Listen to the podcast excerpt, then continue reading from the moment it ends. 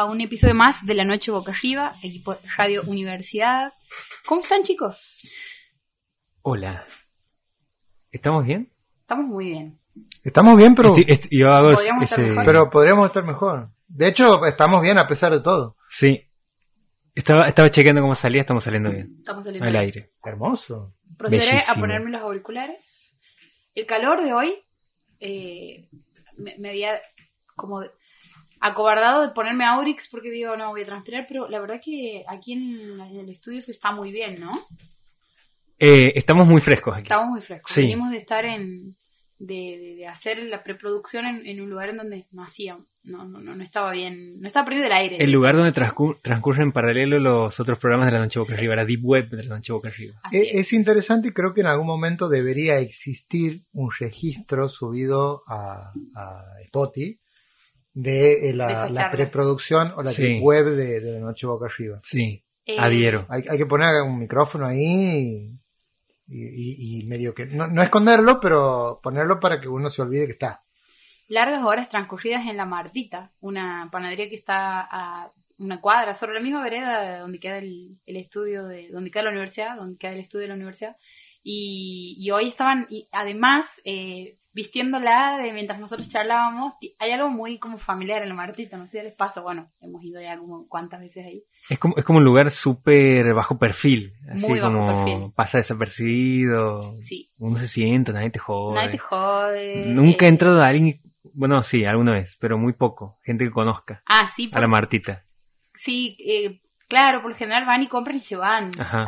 No es un lugar que te invite como a quedar. Ese es el lema de la, del local. Van, compran y se van. Vienen, compran y se van. Sí, sí. Y No, encima había- bu- había un lema buenos que tenía. precios. O sea, nosotros, ¿no? Sí. Que no, no nos pagan la Martita, esto es solo un acto de amor hacia, que nos, hacia un lugar que ya se nos ha vuelto familiar. Nos pagan con paciencia. Sí, podríamos decir, sí, ¿no? sí, Nos sí. pagan con paciencia y, Y- y nada más. Y, no es poco, tampoco no es es tanto. poco, claro. Y hoy estaban vistiendo de Navidad del lugar. A mí me gusta porque el lugar tiene como un espejo que arranca en la puerta y termina cerca de las heladeras, sobre el final. Muy ambicioso, un detalle muy caro, Ambicioso. muy ambicioso para el Como lugar. Gustavo. Sí, muy caro y, y no, no, es como que le da ahí un toque, bueno, siempre es como una pasarela. claro. Eh, pero bueno, mientras nos íbamos ponían, colocaban guirnaldas azules y azules, no, No, sabía qué color eh. era Navidad, verdes y, y rojas. Sí. Porque, lo voy a decir, gente, lo voy a decir. Faltan 24 días para Navidad. Wow. Ah, lo tenía clavadísimo así el... Es que mañana es primero de diciembre. Claro. Eh, y lo sé porque los, nosotros cobramos todos los 31 en mi trabajo. Que entonces- sería mañana. que será hoy, pero Ah, que sería... Claro. eh, en realidad el último día del mes, no los 31, el último día del mes. Sí, en febrero somos muy felices porque cobramos el 28, El mes más corto, el sí. mes más corto. Agosto, por ejemplo, hemos tenido que salir a pedir dinero prestado porque agosto, como todos sabemos, ha durado dos años. ¿Cuál, ¿Cuál es el mes más difícil de, de sostener? Agosto, ¿Agosto? sí, sí, sí. Eh, He hecho una encuesta en la calle. Me parece que sí. Me parece que sí. Sí, sea, como el es- más es- largo, es ¿no? una encuesta interesante. Sí, porque eh, de golpe me encontré con un montón de gente diciendo hay que sobrevivir a agosto. Pero si que es so- una, una cuestión climática, una cuestión de que de mucho, muchas cosas Muchas aparecen cosas. En, en agosto. Muchas cosas. Es el mes del viento, ¿no? Sí, Ajá. sí, sí, sí. La tormenta de Santa Rosa, el viento con tierra y, y calor. Y ese famoso brebaje que es el té de ruda que Ah, se el toma té de ruda. al principio de, del mes, el primero de agosto, que es el Día de la Pacha, Claro. se lo hace, es una tradición que viene de los pueblos originarios porque en- durante ese mes venían las pestes, decían ellos, que venían con el viento, o sea, la gente se enfermaba por el cambio de clima Y se moría. y se moría. Entonces es como que con el té de ruda vos hacías como una especie de protección para que... Era como un antivirus. Sí, así es, era como nuestra... eh, Pagar la suscripción del antivirus. Estoy pensando en los nombres de las vacunas, que es como si hubiese sido hace 10 años eso, y no ha sido hace Sí. tanto, de un Sputnik. Un Sputnik. Era el té de Ruda con... ¿Cuáles eran los nombres? Me- En serio, me estoy olvidando. Eh, la Sputnik. AstraZeneca, Pfizer. la Pfizer. La, ¿La. Sputnik? La AstraZeneca era la que te. La AstraZeneca era la que te ¿no? hacía mierda. ¿La Era- Johnson Johnson? No, no había una. No. Esa es para los bebés. y no, no, si te entraba en el ojo no te pasaba nada. No, para si Claro. había una, si había uno muy yankee, además de la, si había un nombre muy, muy, muy yankee. La Pfizer. No, otra. La... No, no me acuerdo. estaba, la- la- estaba Eh, la AstraZeneca era la más fulera. La AstraZeneca, A mí la tercera dosis me han puesto la AstraZeneca. la AstraZeneca te hacía un- cagar. Y- Y... tiene un, un poco nombre de medio Como de filósofo. Como, Ah, de, como de sí, patoica. también. Ah. Yo, eh, me, a mí me tocó la AstraZeneca y yo te juro que no, no es por no ser cagón, porque si hay un ser humano cagón para las inyecciones soy yo, El osito cariñosito con un fierro así diciendo, aquí tú ves dar tu... una cosa así, pero no, no, no me afectó demasiado. Mm. Eh, no, no, no sé qué, capaz que, no sé, capaz que no era, no, sí era la AstraZeneca. La moderna era otra. La moderna, Ah, la moderna. había una que era una mezcla. Eh, creo que la moderna. Se La la, moderna, ¿no? Sí. Era medio china y medio Y la, la Sinopharm era la china. Ah, La Sinopharm. La Sinopharm. Sinopharm. Que no tiene un nombre chino. No, No. quiero ser prejuicioso, pero no tiene un nombre chino. Debería llamarse, no sé. La, la, la dinastía Ming o algo así. El nombre de algún La- director. La Ping Pong, sí. La, la San Shimou. de Sanchi. Claro. Igual muy loco porque hasta hace unos años lo teníamos clarísimo con vacunas y todo y Sí. ahora... Allá. Sí, ahora. El, el otro día me- nos estábamos acordando de eso con la negra. De. La Janssen. Sí, era de Johnson Johnson. La ¿Había una Janssen, Johnson no, Johnson? pero la Janssen que de aquí es Santiago. La no, no, la Janssen. Era la, la que colocaban en Estados Unidos, digamos. Ah, no. ¿Esa no es de cana de algo? ¿La Janssen? La Janssen. No. no. Era de Johnson Johnson. Janssen. eh, bueno, la Moderna, la AstraZeneca, la Pfizer o BioNTech era el otro nombre, que eran las bocano- va- va- vacunas. Bocuna. Las vacunas con las que, con las que podías entrar a Estados Unidos. Porque ¿se acuerdan que también era eso? No podías entrar con cualquier vacuna, digamos. Sí.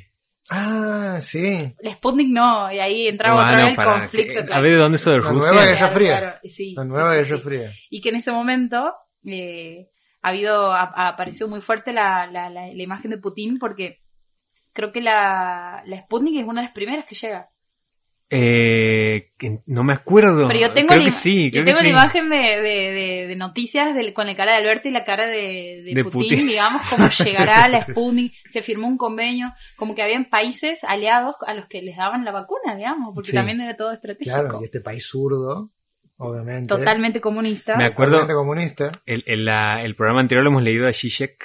¿Está Sí, bien? ¿Está sí, bien dicho? venimos bien. ¿eh? Pero él, pero él, en- él en pandemia había dicho algo que, que, que, que hemos pensado mucho en algún momento. Ajá. ¿Slavoj? Sí. Ajá, Slavoj. ¿qué he dicho? Que es el fin del capitalismo. Uy, sí, ¿se Ah. acuerdan?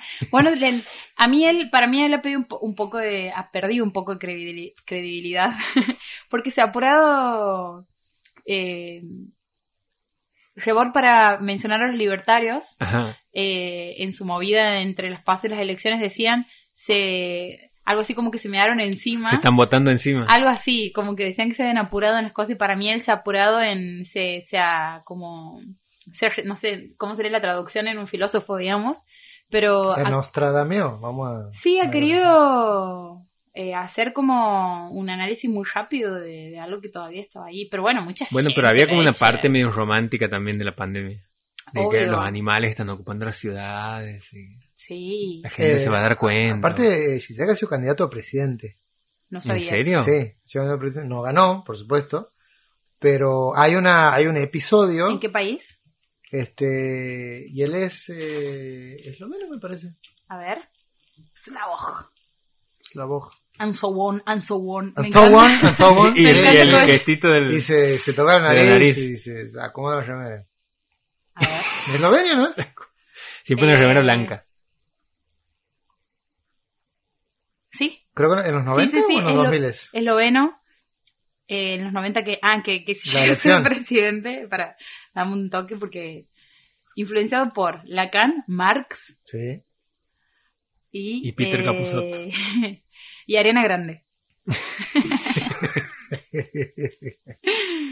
Pero eh, nos reímos, Mm. pero él ha hecho una defensa acalorada de Miley Cyrus. Ah, Ah, sí. Como la gran... eh, ha, ha planteado algo como ella es la concreción de la fantasía de la niña Disney convertida en mujer. Mira vos. Es un. Yendo a leer, yendo a buscar urgentes. No, el chabón es un enfermo de, No, la- no, de sí, la sí. es un cultura copado. popular Sí. también. De cultura sí. popular, es un lector del cine. Eh, un gran lector del cine. En Yugoslavia. El antiguo Ah, Yugoslavia, ok, en el ok, ok. 90. En el 90, En los se- 90 entonces. fue candidato a la presidencia de Eslovenia. Ah, no, de Eslovenia en las primeras elecciones democráticas que tuvieron lugar tras el desmantelamiento de la antigua Yugoslavia. Yugoslavia. Sí. Mira. El- el- la viñeta que yo me acuerdo era que eh, él contaba, y, y está el, el- el fragmento de un del capítulo de, de ese episodio en el programa en YouTube, cuando hacían un debate, tipo en un programa onda Tiempo Nuevo, una cosa así, o Hora Clave. Eh, estoy dilatando mi edad. O no, lo hizo No. Libertad de opinión. Libertad de opinión. Eh, en donde el, otro candidato eh, pedía, pedía por favor que le den menos tiempo o que, que lo recorten a él para hablar, porque claramente era el candidato aventajado. Era el tipo más inteligente y con más aptitudes para poder discutir y, y dar un debate. Y, y, y Zizek lo contaba como él ha querido ser, eh, lo, ha, lo ha hecho con buena intención, muy entre comillas, siempre que un, un lacaniano dice buena intención, pero lo ha querido hacer como con buena intención, de buena fe, como diciendo, este, no dejen hablar tanto porque me caga. o sea, ah, eh, como, como conciliando que eh, este tipo es muy inteligente, pero por favor no lo dejen hablar, Claro. necesito que no hable. ¿Cómo se llama ese documental sobre cine? Eh, la guía perversa, La guía perversa del del cine. Que lo pasaba mucho en ISAT. No, ¿Lo pasaba? ¿Sí? La pasaban en ISAT, sí, eh, sí. no, no he llegado nunca a verlo. Sí lo he visto en, mi en- en el cursado de la carrera. Sí, aparecía Me cada encantó. tanto. Lo pasaban. La, la lectura más copada que he escuchado que sobre Alien la hace él. ¿Ah, El- sí? el- sí, sí. Él dice, el, el- el Alien es el yo. Su manera de entender la- la- el concepto del yo en, en psicoanálisis. Que, que eh, me, me copa mucho bueno de, de él la manera de el, no es carisma. Cómo sería la palabra la el énfasis con el que con la que con el que explica las cosas eh, como cualquier comunicador digamos pero en él como que justo que converja la, la filosofía con el psicoanálisis y que lo, lo, lo, lo, lo comunique de esa forma digamos siempre bueno, uno llega, es como no, no se queda en el, en el, en los lustros, ah, en los claustros, perdón. En los claustros. ¿Qué es lustro?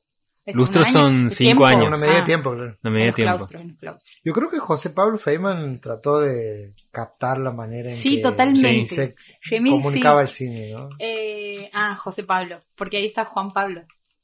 José Pablo. Ah, José Pablo. José Pablo, ah, José Pablo. sí, Sí. El Feynman del bien. Incluso él tenía un programa en Canal Encuentro. Claro. Claro. eh, en donde sí. Y que él hablaba de cine también. Sí, Tenía sí, libros de cine No había hecho nunca esa, esa asociación, pero sí. y odiaba a Will Smith. Y, Llegó temprano. Llegó Temprano. temprano. porque y ambos estamos- tienen como, Nos estamos poniendo al día. como referente, como influencia, además de Lacan y Marx, a Ariana Grande. Lo dice, lo dice la Wikipedia.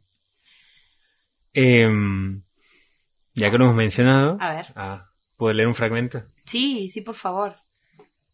Eh, he traído un libro que es de José Pablo Feynman. Es del año 2003, se llama Crítica de las Armas. Y se trata sobre un, un profesor de filosofía que curiosamente se llama Pablo Epstein, eh, que también es judío, como José Pablo Feynman. Es como su, su. Es como casi una autobiografía. Tiene un poco de eso. Es un profesor de filosofía que mm, decide en el Día de la Madre, en el año 2001, eh, ir a visitar a su mamá al geriátrico y matarla. Y mientras eh, está en ese proceso de procesar ese intento de asesinato a su madre, se acuerda de eh, su, su vida durante la dictadura. Como una persona que no sabía si lo iban a ir a buscar o no.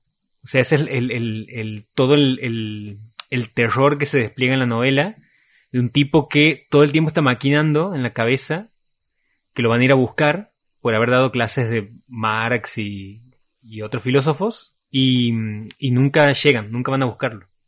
Eh, y, en el, y en ese proceso él te va contando eh, cómo se siente una persona que eh, está constantemente sintiendo el miedo y se imagina los miles y miles de escenarios posibles en donde eso va a pasar, pero no, no termina pasando. Y bueno, pone una silla en la, en la puerta de su departamento, porque encima- paranoia, digamos. la paranoia, porque no es un departamento en el piso 9, que el, la única manera de que el ascensor llegue al piso 9 es, yendo- es porque alguien va a ir a visitarlo, a su departamento. Es Entonces, lo único que veo ahí. sí, y hay un, hay un gran fragmento del libro en donde él cuenta cómo es acostarse a dormir a la noche sin poder despegar la, los oídos del ascensor. Y que tiene cronometrado, bueno, no, no puede ser que me vengan a buscar porque de 2 a 3 son las personas que vuelven a su casa después de una fiesta, de 3 a 4 es que viene tal persona, de 5 a 6 es que viene el diarero. Y como que tiene ya todo armado y, y bueno, es como todo el tiempo meterte en la cabeza a una persona que siente que en cualquier momento lo van a ir a buscar para... para- la crítica de las para armas. matar. La crítica de las armas Ese- se llama. Pablo Epstein es el protagonista. Pablo Epstein es el protagonista. Que aquí, me he deprimido abrirlo porque lo estoy volviendo a leer después de mucho. Eh, este era un libro que en su momento cuando José Pablo Feynman se encuentra con Néstor Kirchner, Néstor Kirchner le dice, estoy leyendo la crítica de las armas. Y después, bueno, entablan como una amistad que después José Pablo Feynman le escribe en, en El Flaco, el libro donde él cuenta su relación con Kirchner. Eh, y Kirchner en ese momento le dice que ese libro había sido como fundamental para él, porque bueno, le, le había hecho ver un montón de cosas respecto a, esa época súper oscura, porque además se lo toma con cierta... con- hay momentos donde se toman las cosas con cierta ironía, un poco de humor, cuestionamientos incluso a, a la propia acción armada de- del, del peronismo durante la dictadura, bueno. Y mm, he abierto el libro y dice 82 pesos, no. hace no sé cuánto. Ah, no era. Pensaba que lo, lo triste era la mención a, a Néstor, pero no. No, no, no, precio. el precio. Pero ha sido fuerte. Sí, sí, sí. Me, me he puesto a pensar en hijos llamados Néstor. Sí, yo, yo he pensado en, en lo que puede un padre. Lo que pueden pagar. Qué hermoso, qué, qué hermoso. Lo que puede un padre. ¿Es un título? No. Es un Ah, título. es un título. Pablo, Es un título. Ahora tendrás que escribirlo. Sí, ¿no? Sí. Eh, a ver dónde tenía. Dice: "Paradoja- Paradojalmente, cuando el peligro era real, el miedo desaparecía. Había algo en él, en Pablo, que con sequedad objetivamente informaba. Llegó, es esto, aquí está, ya no habrá que esperar más. El miedo era esperar. Siempre que uno espera, el tiempo sobra, y cuando el tiempo sobra, la conciencia se desboca. Esa sobreactividad de la conciencia, esa sobreactividad que el miedo detonaba, no se detenía nunca, nada podía frenarla, dibujar sus límites. Superaba todos los límites de lo posible. Lo real, por el contrario, acotaba la imaginación, detenía su desborde. No todo puede pasarme, solo esto que pasa ahora, y cuando esto pase ya nada volverá a pasar porque todo habrá terminado. Lo peor, pensaría Pablo, no era la tortura, el interrogatorio infinito, la muerte. Lo peor era esperar, porque en espera ocurría todo. Una y mil veces ocurría y ocurría y volvía a ocurrir. No cesaba de ocurrir.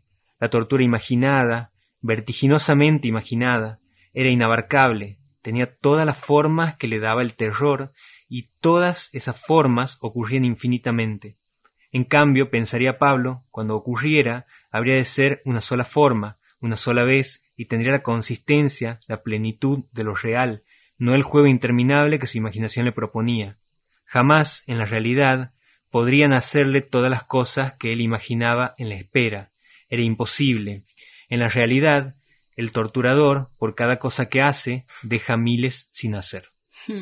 Muy bueno. Es muy bueno. Es extraordinario. Sí, sí, Y así tiene un montón Qué de tipo momentos. leído, ¿eh? Qué tipo entendido de, de la materia psicoanalítica. totalmente. Sí, sí, tiene mucho de eso también. Pablo Epstein eh, es el protagonista de varias novelas de él. Es el mismo. Ah, cada tanto aparece, sí. En la, en La astucia de la razón y en Los Claro. crímenes de Van Gogh es Claro. el mismo protagonista Sí. y es un personaje también neurótico, obsesivo, al borde de la paranoia, digamos, eh, con una con esa escritura además también que medio que refleja el- el- la velocidad del pensamiento. Sí, aparte, claro, porque tiene esa escritura medio apurada. Sí, él sí. decía incluso que él escribía y, y no siempre se ponía a ver que había escrito, o sea, a corregir. Eh, es como que le molestaba eso. Él le gustaba escribir y, y bueno, es como coma, coma, coma, coma, va, avanza Claro, el texto. En este y- caso sería como cuando la escritura acompaña Sí. la, el- la forma de pensar del personaje. Sí, Un, un pensamiento rápido, paranoico, medio eh, panicoso al mismo tiempo, eh, con mucha sucesión de pensamientos que se eh, contraponen entre sí, como Saer, claro. que hacía ese ejercicio también de, de- de, eh, escribir, bueno, de las, las derivadas eternas y todo eso, digamos, pero en este caso, digamos, acompañando esa, el- el- la, la persecuta que tiene el, el tipo, digamos. Me has hecho abrir un, una puerta de mi adolescencia. Ajá. A ver, entremos. A ver. Los invito. Los invito. A, corrí el MT- año. MTV Crips. Estamos en el año 2008 Ajá. eh, y estoy en cuarto año de la secundaria, Esto tercero. me hace sentir viejo igual. ¿eh? 2008 era viejo. Ajá. Y Tres mil pesos un viaje a Bariloche. en el 2008. No, no me acuerdo, pero Sí. era eh, una profesora, una gran profesora de, de literatura por la que una de mis madres. ¿Fernández? Estamos hablando de. Fernández. Escuela Fernández, Escuela correcto. Fernández. De, de, de paso, tengo una pregunta para hacerles, que es la figura del, del madrino o del- de la madrina o del padrino. Ah, el madrino. Yo Eh, digo, muy "Fua, qué bueno. raro que fue". Súper desconstruida era mi, mi, mi profe. Eh, Sí. como madres o padres eh, en de eh, cómo sería intelectuales Ajá. Sí, sí. o de carrera claro. si tienen si tienen como reconocido situado localizado eso bueno en mi caso en ese momento había sido mi profesora de literatura que es la que me dice mira flaca una carrera que se llama comunicación bueno pero eso es otra historia Eh, y ella es la que trae estos libros que encima no, nos lo, no, no lo da el curso como que ve, eh, intuye o no sé qué habrá visto que como que a mí me, me se ve que me colgaba un poco más con los libros, no sé qué, Ajá. entonces me, me los lleva a mí directamente y para mí ese era como Toma flaca. un detalle así de muchos profes en la secundaria, además una secundaria de, de una escuela pública en, una- en un pueblo en donde la escuela pública, en la, la secundaria pública es muy mala. No es como aquí la normal, porque después aquí me he enterado, digamos, que aquí la normal es como... Me, me gusta de que, que digas eso. Eh, aquí sé que es muy buena, digamos, ¿no? Allá es malísima. Eh, sé que la, la- la normal de la banda y la de Santiago aquí es como... Incluso tenían eh, centro, eh, centro... Centro de estudiantes, Centro de sí. estudiantes, todo. No, ahí, no. ahí, a raíz de eso conozco a Lena Lachman. Y a raíz de eso después a la Sofi. Claro, no, bueno. Claro. eh, no ese el escenario. Entonces eran como muchas, eh, una asociación de profesores que medio que entraban y cumplían su rol y ella no, era como que eh, se tomaba, tenía la cuestión esta de la chispa, de la pasión por lo que está haciendo. Ajá. Y me cae con estos dos libros. Uno era La astucia de la razón. Tú tienes razón. Es el primer libro que me presta. Ese no lo he leído, pero entiendo que es, es como la precuela ah, de la crítica de las armas. ahí está este personaje eh, y es un, un chabón que está re loco y que tiene ahí esta cosa de todo el tiempo pensar que, que lo persiguen, que hay alguien que está planeando algo en contra suyo, bueno.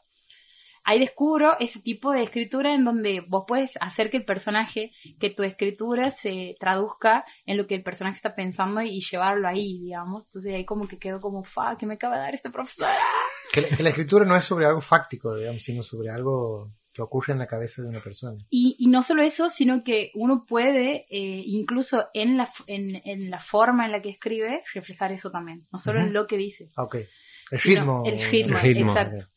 Y, y bueno, y después de eso me, me da eh, Los Crímenes de Van Gogh. Que es como no- su novela. Para mí es la novela, digamos. Mirá, no lo he leído ese tampoco. Y Hace poco han sacado como una reedición de sus novelas.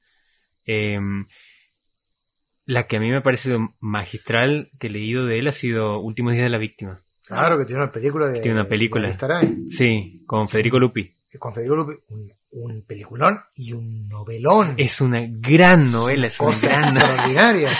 yendo a... Porque- ¿cómo- eh, de nuevo el título. Últimos días de la víctima. Últimos días de la víctima. Claro, porque es, es Porque además tiene un gran final. un gran final. Y También. la historia de un sicario, ¿no? Claro. Que es una, una cosa, una novela negra Sí, sobre un sicario.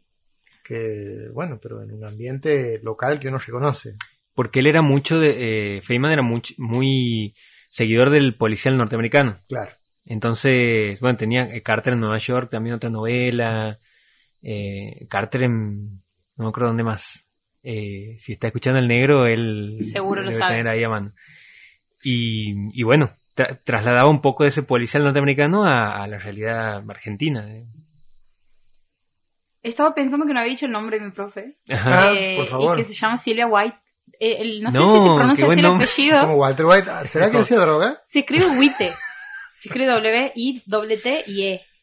White, Mm, Pero no sé si se pronuncia así o es Witte. White. Yo le diré Eh, White. White, sí, sí. Queda y ella, más pro. tiempo después, me le cruzaba aquí en Santiago cuando ya laburaba en el diario, eh, cubriendo, yo estaba, eh, había ido a, por, no por, por pedido del diario, sino por, eh, por motos propios, a cubrir las marchas de CISADEMS, Ajá. en, en ese año donde han sido muy fuertes. De docentes. 2018, Sí. 2019. por ahí, 2016. 2016, antes. ¿16? Sí, sí, sí. 2016. ¿no? Ok.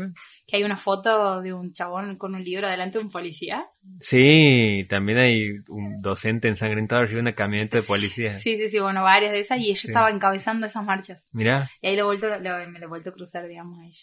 En fin, eh, ella ha sido, y, y con eso quería habilitar una pregunta que es, si ustedes ubican o reconocen como esos, ma- esos, esos personajes que eh, le había puesto como padrinos o madrinas, pero puede ser también como, bueno, figuras como medio que te vienen a, a marcar.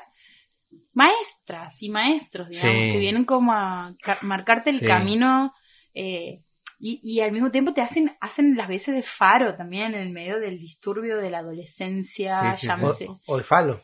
O de- que casi, si- A- alguien que, casi siempre es un falo, digamos, en este- justo con ella no, pero bueno. No, eh, no, pero de falo en el sentido de que eh, tienen lo que falta en otro lado. Sí, digamos. sí, sí, totalmente. Bueno, sí, sí. eh, lo, eh, lo ay, claro. identificado. Una, eh, se me ocurre la palabra en inglés gate- gatekeepers. como gatekeepers. Como porteros, portero. ¿no? La gente que te abre la puerta a un mundo que no conocías para nada y que te cambia para siempre. Sí, Pero- sí, desde la primaria. hasta ahí, claro. Desde la primaria. ¿Ah, sí? Sí. Sin apellido, la señora Liliana y el profe Daniel eran docentes que, en el caso del profesor Daniel, que era de, de historia, también era de ciencia natural, pero de historia me acuerdo porque ha sido el, el primero que me ha contado la dictadura y que me contó la guerra de Malvinas. Cuando digo me, digo nos. En la primaria. Al grado, sí, en sexto grado. Ajá. Y la señora Liliana era de lengua. Nos daba tareas que tenían que ver con contar cuentos, qué sé yo. Bueno, enganché ahí una, una cosa de, de escuchar y aprender a, a- a leer. Y la señora Blanquita también. El señor White, Blanquita. eh, de quinto grado. Estoy hablando quinto, sexto y, y- y séptimo. En el secundario, eh, alguien a quien veo cada tanto, porque aparte me he seguido vinculando y porque vive cerca de casa, que es la profe Maru Marchetti. Le mando un abrazo enorme. Uh, ha sido mi profesor también. Una Gran, gran profesora, total, sí, sí, sí. grosa total. Nos ha hecho ver eh, Sí. Una película, y nos, nos hacía elegir qué queríamos leer. Nos hacía llevar los libros que queríamos leer y, y hacer un laburo en torno a eso. Y ella era una copa. Aparte tiene un humor Sí. extrañísimo que, con el que me siento identificado. Y en la universidad, el profe Alfredo Carol, que fue mi director de tesis, fui ayudante de cátedra de, de sus materias, una especie de Alfredo de Cinema Paradiso en mi cabeza, alguien que te, que te hacía ver cosas. Él, él nos leía a Alejandra Pizarnik en la clase. Uy, qué. Traía el libro de, ¿ha visto la, la poesía completa de, creo que es Lumen? Ajá. y nos leía Alejandra Pizarnik y, y nos hacía discernir ejemplos de metáfora y metonimia o de condensación y desplazamiento según eh, la teoría sobre la vida onírica en Freud. Y también Karina Montoya, otra enorme docente de la Universidad Católica que nos daba estadística y psicología evolutiva. Era una chabona que daba estadística, que era la cosa más aburrida que le puedes Sí, dar sí, a alguien sí, que estudia psicología. No la asociaría ni, ni ahí. No, no, y la, la chabona lo armaba y lo hacía, lo gozaba, nos gozaba y nosotros gozábamos de la, de la escena. Una, una tipa muy interesante, lectora, hablaba de películas, de literatura también. Esa es la gente que me acuerdo. Aquí me dice el negro, eh, manda mensaje, dice, no quería llorar esta noche, pero en la noche boca arriba se pusieron a hablar de José Pablo. Nunca podré comer ese asado que tenía pensado hacerle para él. dice. Oh. Queda para otro, as- otro, queda otro asado en mis sueños. Claudio sabe, Sí, sí, tenemos este, un asado por gestionar. de una. Lo vamos a hacer. De hecho, ya tengo un par de aliados para que eso ocurra. Aliades. Negro se viene, Llego, ¿eh? se viene ese asado, ¿eh? Si invitan, se llego. viene. Eh, yo me acuerdo de. Primero me acuerdo de un docente que tenía en segundo grado. Era el profe Ángel, es lo único que me acuerdo. Ángel. Ángel. No me acuerdo ni. Con ni- ese nombre. O sea, no me acuerdo ni su apellido. Eh, porque estaba un año él solamente. Después lo han sacado de la escuela, no Capaz sé. soy un ángel, amigo. Y, y, y Los- yo. tus compañeros lo veían también. Ahora entiendo. Ah, y, y en ese momento a mí me gustaba dibujar viñetas de Super Hijitus. Ajá. O sea, como que lo copiaba sí. Y lo hacía así como calcado y hacía aventuras de Super Hijitus. ¿En? ¿En qué año? segundo grado. Segundo Tenía grado. siete años, no sé cuánto. Sí, sí. Está loco, Nico. Y, y él, en segundo grado. y él eh, como que ha visto eso y me ha incentivado a que yo haga un... En, en la muestra que se hacía anual, yo muestre mis dibujos. Oh, Y claro, o sea, o sea, la primera vez que exhibido mis dibujos en un lugar público, yo moría de la vergüenza, no quería estar parado ahí y me he ido. O sea, No quería estar parado y así que me senté. así que, no, me he ido, me he ¿Te ido de, de- Han quedado los dibujos ahí, yo me he ido. Está bien, está bien. Eh, Se ausentó el artista, quedó, quedó el arte. y después, eh, bueno, Roberto Berlé, séptimo grado, lo he tenido de docente de, de ética y de dibujo. Eh, y él explicaba mucho sus, eh, sus clases, eran eh, la- las cosas como complejas, incluso abstractas, las, las explicaba con ilustraciones. Para explicarte cómo funcionaba el feudalismo, te, te lo dibujaba, digamos. Era maravilloso y después El auténtico dibuje maestro. Dibuje maestro, claro. y quedábamos maravillados todos. Y después en la, teníamos un taller que era taller de historieta, donde él nos enseñaba, bueno, toda esa técnica de, de- de puntilleo y todo para rellenar una imagen para hacer el sombreado, lo he aprendido por él. Y bueno, él siempre me ha parecido el, el historietista más grande que hay aquí en Santiago, digamos. Sea, yo no puedo creer las cosas que hace hasta el día de hoy y, eh, un tipo súper humilde, que nos saludábamos y nos queremos un montón cuando nos encontrábamos todavía. Después me acuerdo que tenían eh, un profesor de música que era el profe Marcos, que creo que era Juárez su apellido, era un bajista, y que me acuerdo que yo, yo he entendido la conexión que tenía la música a través de la historia por él, porque él un día se, se ha puesto así en el pizarrón y empezó a dibujar, eh, ha hecho como un, un mapa de, de toda la música, de dónde surgía el rock, eh, del rock que derivaba de, de esas otras derivaciones, que para dónde se iba, todas las ramificaciones posibles que tenía la música. Eh, y ahí es como que he visto un, un panorama completo de, de- de todo, o sea que, que todo estaba conectado, digamos, no que eran cosas sueltas así. Un ¿Con, Doctor con Strange. procesos históricos, por ejemplo? Sí, sí, nos, nos contaba también del gospel, que eran los esclavos que cantaban. Sí, sí, todo el... el- ¿O vos te refieres a conectados con los géneros todo. entre sí? Lo- los géneros, pero esos géneros que surgían de otros géneros, Claro. digamos. Como el, el origen, la música, el origen, así. Eh, y he conocido Soda Stereo por él, eh, En- Él en la secundaria. en la secundaria, eh, los redonditos, los redondos. Perdón por decir los redonditos. Y sí, y después, ¿no? Esos son los que más me acuerdo. Y después, bueno, también una profesora que ha fallecido ya, ha muerto, eh, Marilyn se llamaba, era mi, prof- mi profesora de lengua y literatura en la secundaria. Y ella nos hacía, no solamente eh, fomentaba el intercambio de libros entre nosotros, ahí he leído el- el- la novela del Chavo del Ocho, que era re trágica, re tra- la gente se moría, todo. Eh, Detectives de Palermo Hollywood, eh, varios libros que no lo, podría, no lo hubiera leído si no fuera por eso. Y, y nos hacía analizar también canciones de, letra, de cumbias, de letras de cumbias de Damas Gratis, de, eh, y, y cómo eso tenía que ver con, con narrar esa situación de marginalidad y lo que pasaba en los barrios. En el Hermas te estoy hablando, Sí, ¿no? O sea, no el colegio súper privado Y católico. y católico claro. y todo, digo, eran Más como de- docentes de que ser se, fachos, digamos. claro, eran como docentes que se salían del, del lugar ese y te, te, te, te incentivaban algo más humano. Y en la secundaria, eh, perdón, ¿y en la universidad?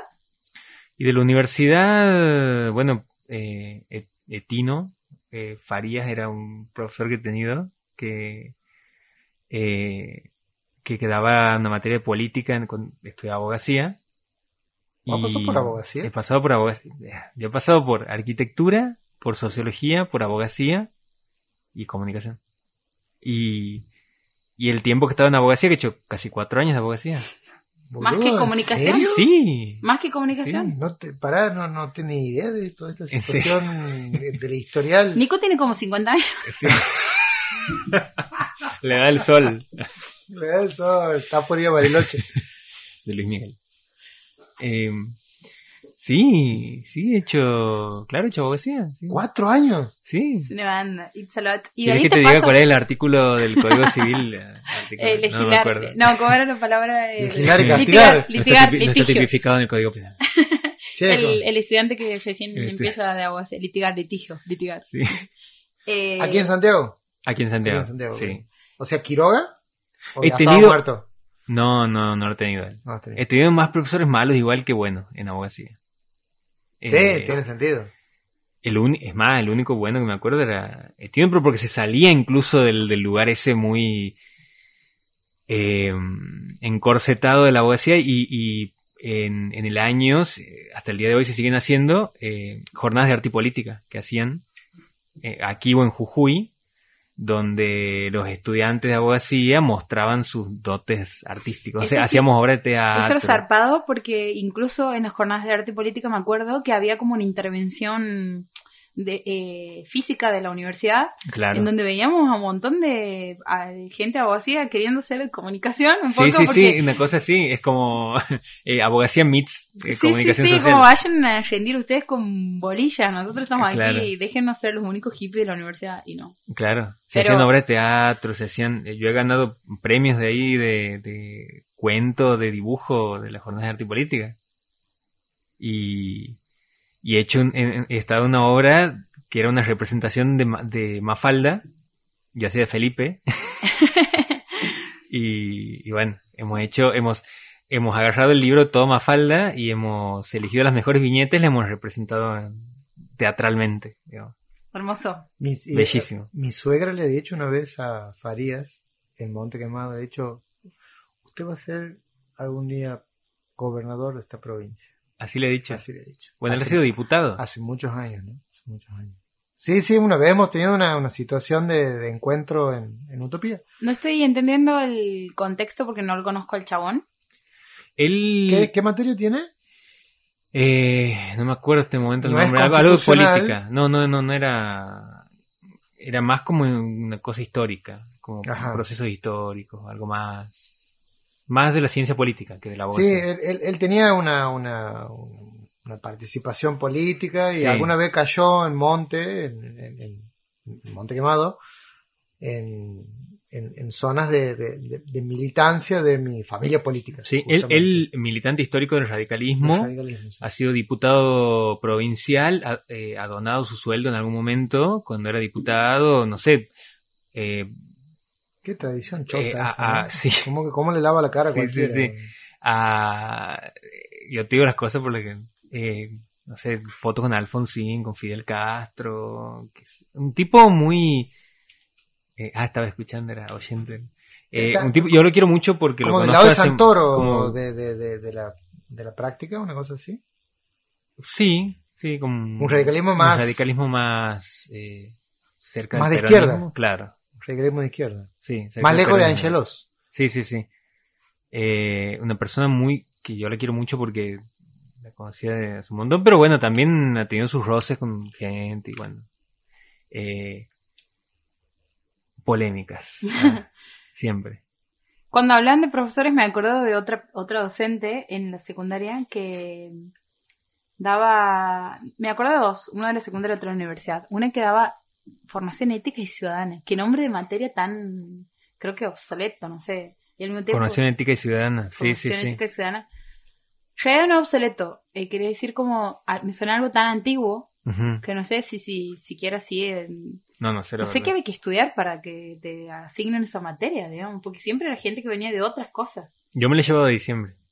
¿Cómo te llevas formación ética de No, diciembre? porque no sé. No, no, depende Eh, del profesor o de Ah, profesora. No, en ese caso porque no he hecho nada en todo el año. tenía digamos, sí. también en, en- en esa materia que le decíamos educación cívica, hoy tenemos cívica, Y radical. la teníamos los, la teníamos los lunes a las 8 menos cuarto, o sea, la, la primera materia de la, de la semana en primer año del secundario y la teníamos una tipa que era. ¿Ha visto este, de la masacre en Texas? Así. Nos hacía de todo, nos hacía de goma. No. Nos controlaba la carpeta Encima, todos los días. En todos esa, los en esa materia, justamente. Sí, bueno, te- tiene sentido, ¿no? Porque ética sería eso. Claro. de- de- Depende de la persona. No, pero digo, esto de ética de eh, llevar al límite la, la regulación, ¿no? Tienes que tener todo y todo tiene que estar bien. ¿Ah, sí? Claro, tiene que ser un, es un valor universal. Esta era una docente kantiana. Claro. Ah, Eh, en mi caso, en, en la secundaria había tenido una docente que era, una profe que era medio joven, me acuerdo, o sea, imagino que debe haber tenido mi edad, más o menos, cuando ella nos daba esta materia. Y en no- ese momento, ¿qué era la. ¿Cómo la veían? Como alguien. Eh, no, no la vimos como alguien joven porque al mismo tiempo tenía hijas que iban al colegio y que eran, andaban en otros cursos, entonces Mm. eso como que automáticamente la convertía en una persona más grande. Y no- nos había dado un libro que se llamaba Ética para Amador. No, no sé si alguna vez lo han escuchado o lo han leído. No. ¿No? Ética para Amador. Es como un libro en donde le explican a un adolescente eh, Que se llama Amador. que se llama Amador, diferentes como en, en ejercicios de la vida práctica, eh, de la vida cotidiana, Ajá. diferentes conceptos como, no sé, el cuidado del otro, eh, lo que es la... Y me acuerdo que Amador experimentaba, me acuerdo uno en, espe- especial en donde eh, Amador eh, atravesaba como sentimientos negativos, tipo, sentía envidia en un momento.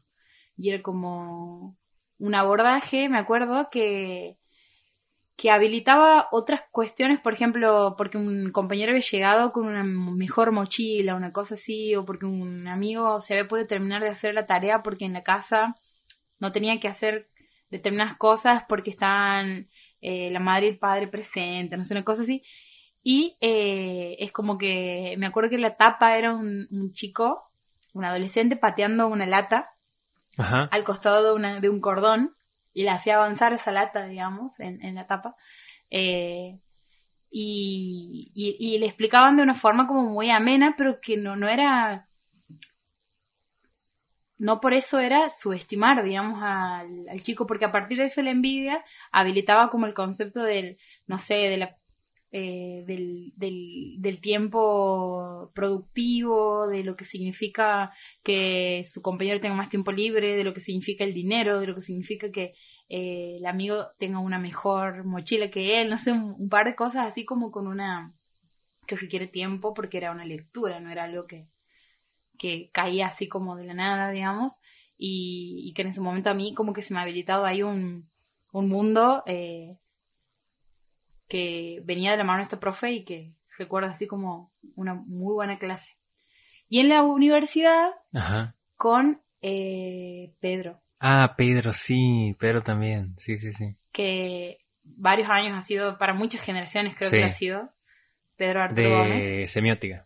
De semiótica en comunicación social, que en, él es, es un profe de Tucumán que es licenciado en letras y que en Tucumán él está en la facultad, de- en la Universidad de Cine, o sea, en la facultad de cine, en la carrera de Y cine. que habla mucho de cine. Habla mucho de cine. Mucho. tenido una estética. ¿Y? Eh, en estética uno en cine. Sí, sí, sí. ¿Y qué te ha Tucumán. parecido? Sabe. Sabe una banda. Y tiene esta onda medio a lo... eh, ¿Cómo se llama la serie esta de Merlí? Ajá. Esto del profesor que se sienta arriba de la mesa. Bueno, nosotros el primer día de clase, eh, él, Llega en bici, una cosa así.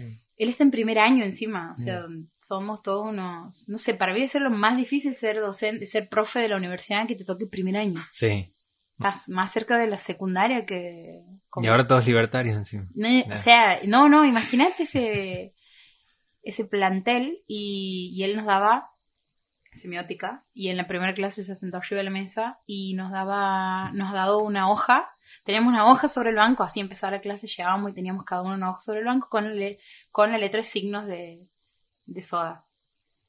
Eh, y él sentado eh, con las piernas sobre la, la mesa. O sea, ya era como todo un acto, sí o sí, le íbamos, le íbamos a prestar atención, ya era rockera la postura, digamos. Y nos daba la letra una banda, como que ha tenido ahí un, un buen punto al, al toque. Alguna vez en la escuela de cine eh, tomó a su cargo alabar Scott Pilgrim versus el mundo. Eh, a lo cual un grupo de frikis de, de la escuela aplaudimos. Me gusta En el- medio de la clase. en vez de aplaudieron, aplaudimos. Aplaudimos, claro. Llanto. Sí, sí. Vamos a la primera Sí. canción de la Me noche. parece justo y necesario. Una hora de programa sin pausas. ¿A vos te parece? Pausa Rivero. Pausa Rivero.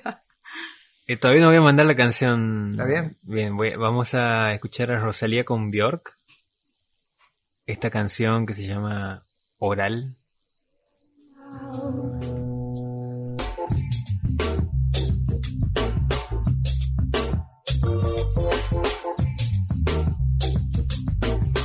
Bueno, bellísimo este tema de Bjork Hermoso. con Rosalía. Y teníamos una, una discusión. Sí, eh, de lo, del videoclip. Sí.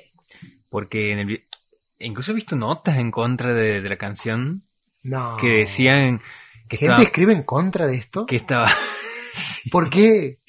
que estaba mal, estaba mal el videoclip, porque se notaba que eran falsos los rostros de, Ah. de Bjork y de Rosalía, porque está hecho como un efecto de deepfake a propósito.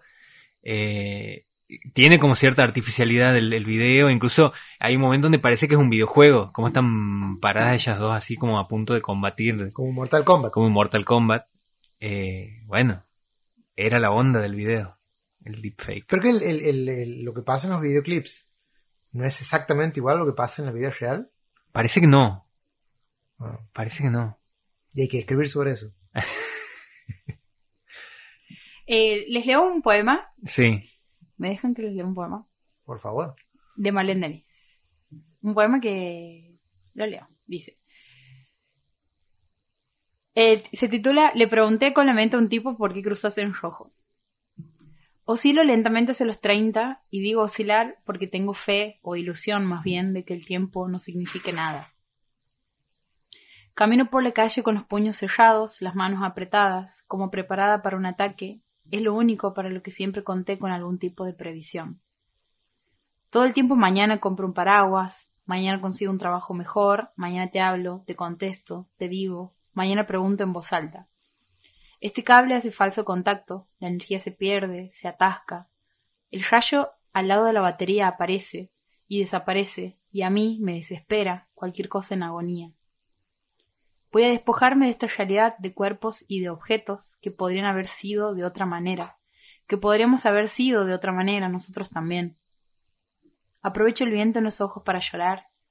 Voy a actuar en consecuencia y alejarme de todo lo que se niegue a cambiar. Esta puerta se traba, dejando una endija, una franja de luz, y hay dos maneras de verlo. No cierra del todo o no abre lo suficiente. Su función resulta trunca igualmente y necesito intimidad. Ante tus sugerencias de dejar de ser infantil, tengo cosas para decir, pero las contesto con la mente, como para no molestar. En esta habitación solo entra una cama y para ducharme hay un chorro demasiado fino de agua. Conf- conformarme con lo que hay solía ser una de mis cualidades más llamativas. Me pregunto si vos sabés que tomar tu consejo implicaría no verte más. Quizás sí te menosprecio, no puedo evitar sentir eso por algunos varones, por vos en particular. Como mujer que sí soy, debo decir que estoy cansada, maquillo mis ojeras con dedicación, no creo en las cosas que siento, que me hacen falta, pero lleno el espacio que es el tiempo con absoluciones provisorias a la sensación de vacío. La única conclusión al mareo, que implica vivir sin tocar, o tocando apenas, es sencilla. Sin cuerpo no se puede pensar, sin cuerpo no puedo seguirte, sin cuerpo no voy a seguir, sin cuerpo no hay nada. Este es un poema de Marlene Denis incluido en un fanzine, parece, pero yo lo he leído en un compilado de, de- de poemas de varias autoras eh, argentinas. me encanta. Eh, ¿Qué es la vida de? Está... Creo que no vive en Argentina. O durante bastante. No, ¿en Sí, serio? sí. ¿En serio? Durante- Sí. sí, sí. Ah, mira. Eh, pensaba que te reías porque para mí es, es obvio, digamos. No, Yo no, la- no, yo es la que no la, yo no la sigo para nada. Malén, O sea- Malén Denis se iba a vivir en Nueva York hace creo que cinco años, cuatro Sí, años, por ahí. y se ha casado con un, con un yankee. eh, y ha estado trabajando, eh, creo que haciendo, ha intentado seguir escribiendo, ha, ha publicado el litio Mm. mientras tanto, pero en el medio estaba trabajando creo que en una perfumería o una cosa así y padeciendo mucho vivir ahí porque mientras tanto ella hace un newsletter que te suscribes digamos y te llega que creo que se llama Glitch sí Glitch se llama y cuenta mucho de, de la como del pulso de, de, de la ciudad de, del de la idiosincrasia yankee, o sea, específicamente de Nueva York, como muy triste, muy... Bueno, y escribe mucho también sobre la abstemia, digamos. Ella ha dejado de tomar alcohol, Ah, eso, eso era lo último que se había dicho, que había escrito algo sí, sí, al respecto. se considera como una alcohólica en, en recuperación. Y eh, se ha divorciado hace un año. Y también ha escrito mucho sobre eso. Eh, y sigue, sigue haciendo su newsletter. Pero no sé si tiene algo así como un libro en bajo, bajo el brazo en este momento, más que litio. ¿Cuánto, ¿Cuánto ha escrito del divorcio? ¿Ha escrito un rato? Eh, ha escrito... Eh, Sí, Hay, hay, hay veces que te pasa algo y para mí hay una línea muy fina entre, eh, bueno, o sea, escribir sobre eso porque, bueno, es, como un proceso que uno va atravesando y siente por ahí que, que necesita volcar en palabras algunas cosas o en música o lo que sea que, que hagas con tu arte y tu vida. Pero para mí ya, ya hay un punto en donde, me- medio que empieza a Eh, explotarlo. claro, Shakira, por ejemplo. Eh, no sé, es como... sí, como sí, sí. o, o eh, me pasa con Malena Pichot últimamente, sobre la que la maternidad. veo muy monotemática con el tema de maternidad, que, que todo bien, yo sé que hay como todo un mundo ahí de gente que, eh, no sé, se debe reír con ese tipo de humor, de gente que materna. de gente en que materna, eh, pero yo he dejado de prestar atención porque la veía como muy por ahí, Pasa que no ha, no ha pasado tanto tiempo. claro. Ajá, yo a- a- i- incluso que me enteré hace poco. No, no, no, no, no tiene un año su hijo, digamos. Bueno, yo siento que, que ha pasado un montón. Claro. Eh, Pero me parece que sí tiene que ver, amigo, con, eh, con no habitar un cuerpo feminizado. claro.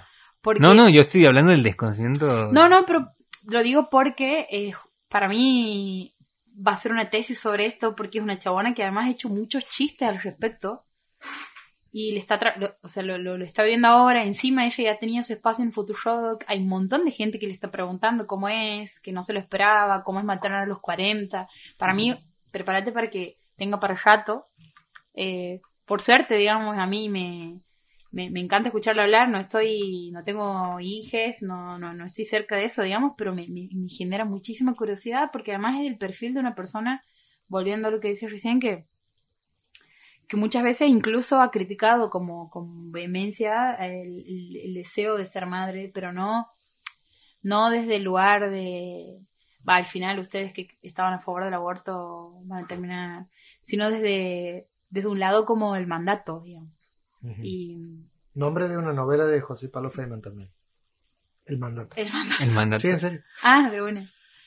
Eh, no, ella, eh, ma- volviendo a Marlene Denis, no, no lo ha- no tiene una columna, por lo tanto no, no se le escucha tanto como a Malena, capaz. ¿Cómo se para? Eh, ¿Cómo? Si no tiene una columna. Ah, ok.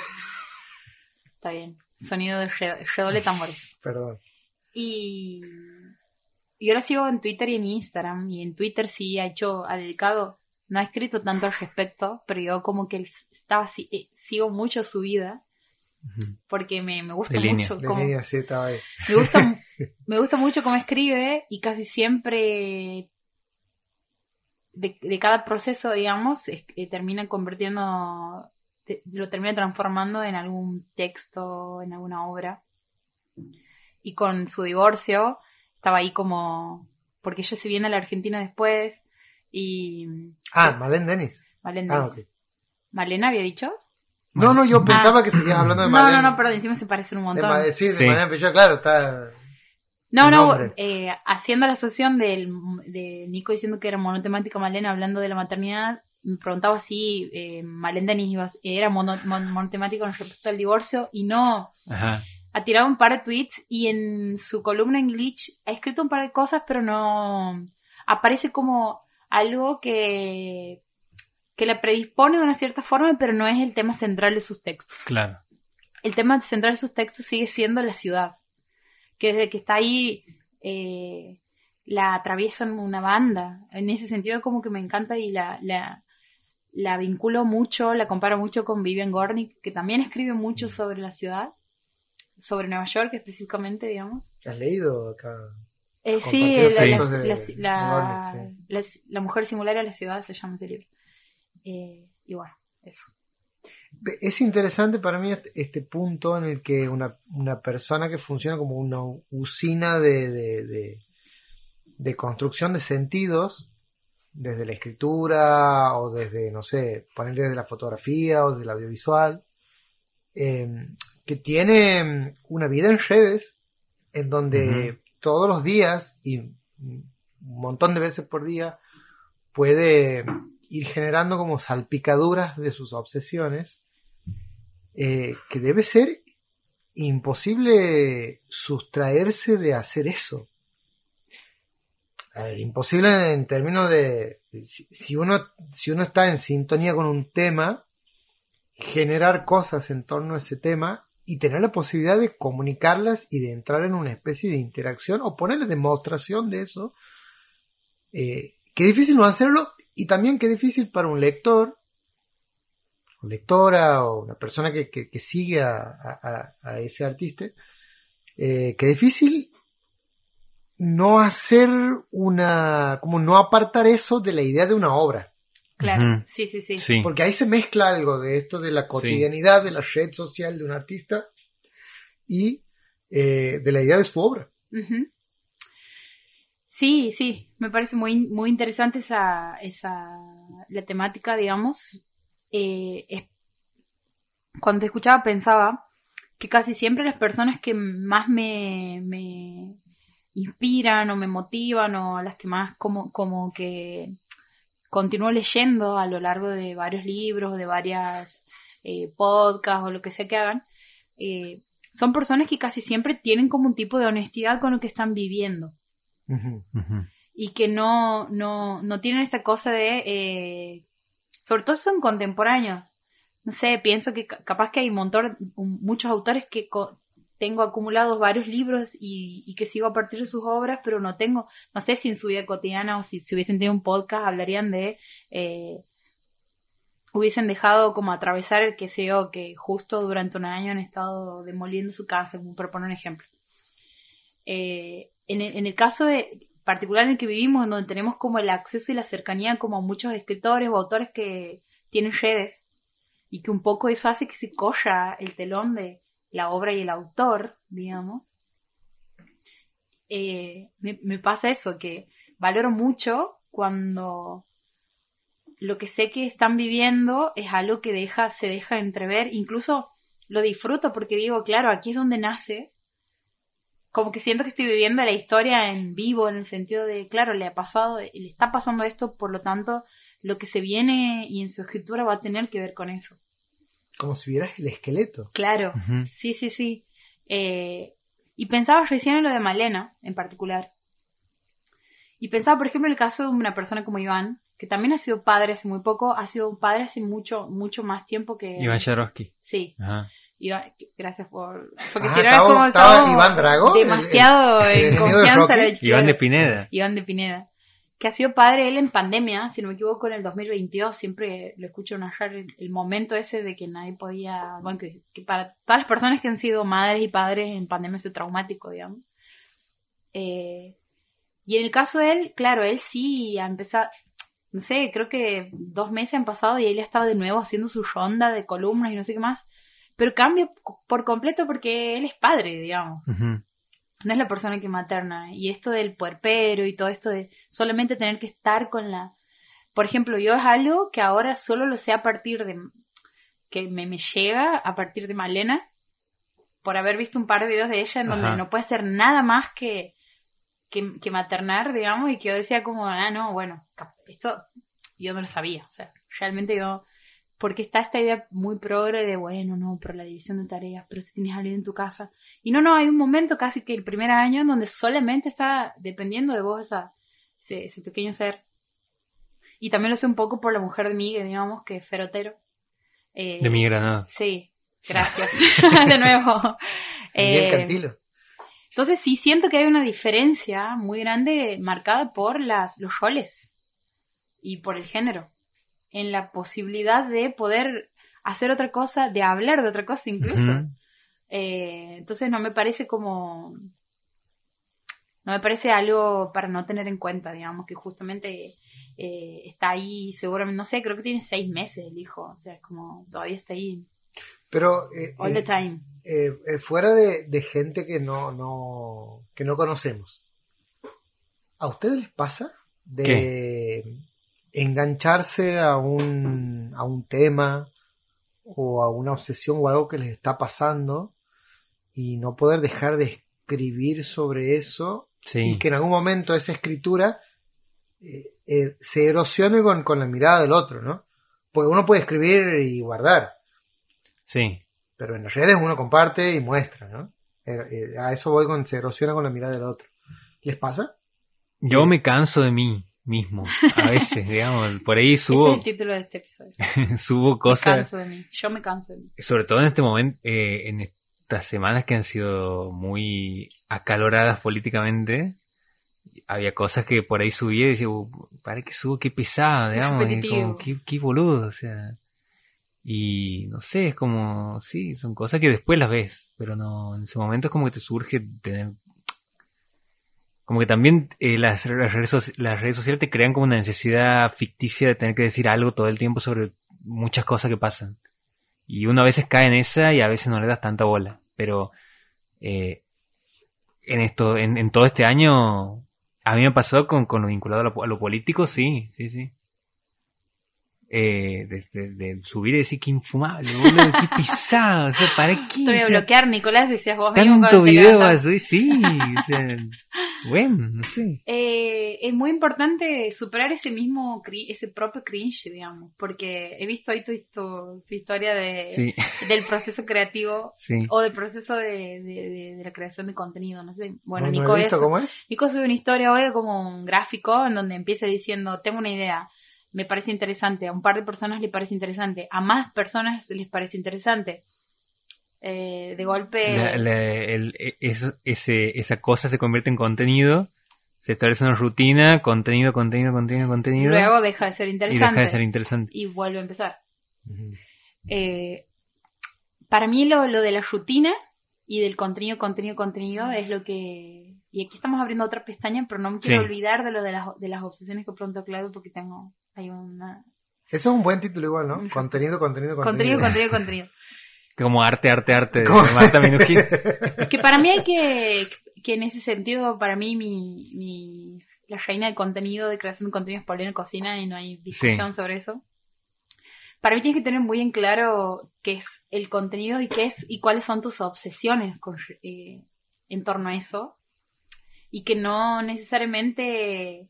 Porque si lo separas, Te das cuenta que lo, lo que vos haces no necesariamente tiene que ver con lo que vos piensas todo el tiempo. Y si es lo que vos piensas todo el tiempo, no necesariamente eh, es algo... eh, ¿Cómo sería? No, no es algo que... Es esto del semblante, Te sigo, pero no te puedo ayudar. porque vos estás ahí en el pozo, Estoy, digamos, sí. claro. Ayúdame. quiero, lo que quiero decir es que, eh, que tengas en claro que la frecuencia y la, y la construcción del contenido que tiene que ver con una persona que refleja sus obsesiones, porque Ujú. por algo es un contenido así de bueno, digamos, porque para mí es honesto, es lo que vos estás pensando en el momento, etcétera. Tiene que ser esa la, el hilo conductor. Si vos no paras de obsesionarte con un tema y, y, eh, lo muestras, digamos, esa tiene que ser la, la línea, en el sentido del criterio tiene que ser no más que es, es lo que, perdón, pero no puedo parar de pensar en esto, Ajá. fin, digamos. No regirse por esto de, pero he hecho cinco videos sobre lo mismo, que es a lo mejor el tema de dejar que el contenido te baje la línea, ¿entiendes? Claro, pero ¿has visto cuando eh, haces un contenido que está bueno Sí, y eso se viraliza? sí, Hay gente que te empieza a seguir porque está buscando eso. sí. ¿Hasta qué punto vos sigues haciendo eso porque te funciona? ¿Y hasta qué punto vos... eh, Decisiones, amigo. por- no, no, friend. pero hay un tema ahí de... Ya me he perdido vez. No, pero sí, yo, sí que, yo sí tengo Ajá. algo para enganchar con eso. ¿Qué? Que es eh, hasta qué punto vos empiezas a hacer lo que la gente quiere escuchar o por lo que te ha ido a seguir y hasta qué punto es lo que realmente tienes ganas de hacer ese día o en ese... Como que... No, porque hay, hay como una hipersegmentación de Sí. las cosas y uno se aburre a veces de hablar Sí. del mismo tema. digamos, Para ¿no? mí, Yo no, no, no, eh, uno no, no sé, si esta, este mes me pinta subir 70 películas que he estado viendo eh, y Sí, gente sí, empieza sí. a seguir porque las reseña película, es que me, ha pa- me ha pasado de que gente que me ha bardeado eh, porque decía, ah, te empezó a seguir porque era interesante lo que decías y ahora las encontré en mi ley. Bueno, lo siento, boludo, no que- soy solo una persona que hable de política, digamos. Bueno, pero eso también es como... es eh, Hay gente que sí puede hacerlo, me chupa tres huevos esa gente, la verdad, de que encontrar el, el segmento y decir, listo, solamente voy a, en este perfil voy a hacer este, bla, bla, bla". no, no sería el caso, digamos, porque no... Primero que no, no para mí, ¿no? No, apun- no, no- vos no apuntas a eso. Y además porque es, la, es el decir, loco, también soy una persona que se conmueve por una película y lo cuenta. Soy una persona que se conmueve por un libro y lo cuenta.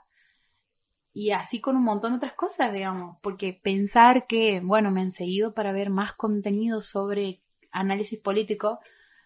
No, bueno, ahí serías como... No, atado pero a- hay, hay una lógica de las redes que tiene que ver un poco con eso. Sí, porque vos empiezas a seguir a alguien porque te interesa es- ese fragmentito que estás viendo, porque vos no, no ves que ha subido esa persona antes. Pero Vos- también hay una lógica en las redes que empezó a pasar en las redes y en la web, que empezó a pasar con esto de no sigo medios, sigo personas, Sí. en el que ya empieza a destacarse una- un, un perfil y dices, bueno, no es tanto que Nico hable sobre política, es lo que es que Nico hable lo que me interesa. Ujú.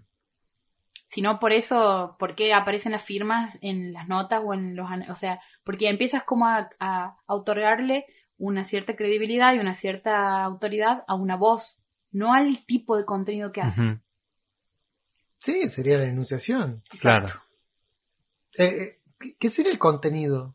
El contenido sería... Porque es un concepto problematizado ahora, ¿no? Sí. Sí, sí, sí, sí. Contenido sería un reel. Pero no sé qué palabra engancha. O sea, a mí- me- sonoramente decir contenido me parece mucho más confortable que encontrar otra palabra. No se me ha ocurrido otra Sí, tampoco. sí, no sí. sé qué otra hay. No Pero si que- la- claro, eh, el- no sé si el- el- la problematización es eh, de la validación de una serie de sentidos o de adhesiones eh, en algo que se llame contenido o, o a, a cómo se le puede decir a algo.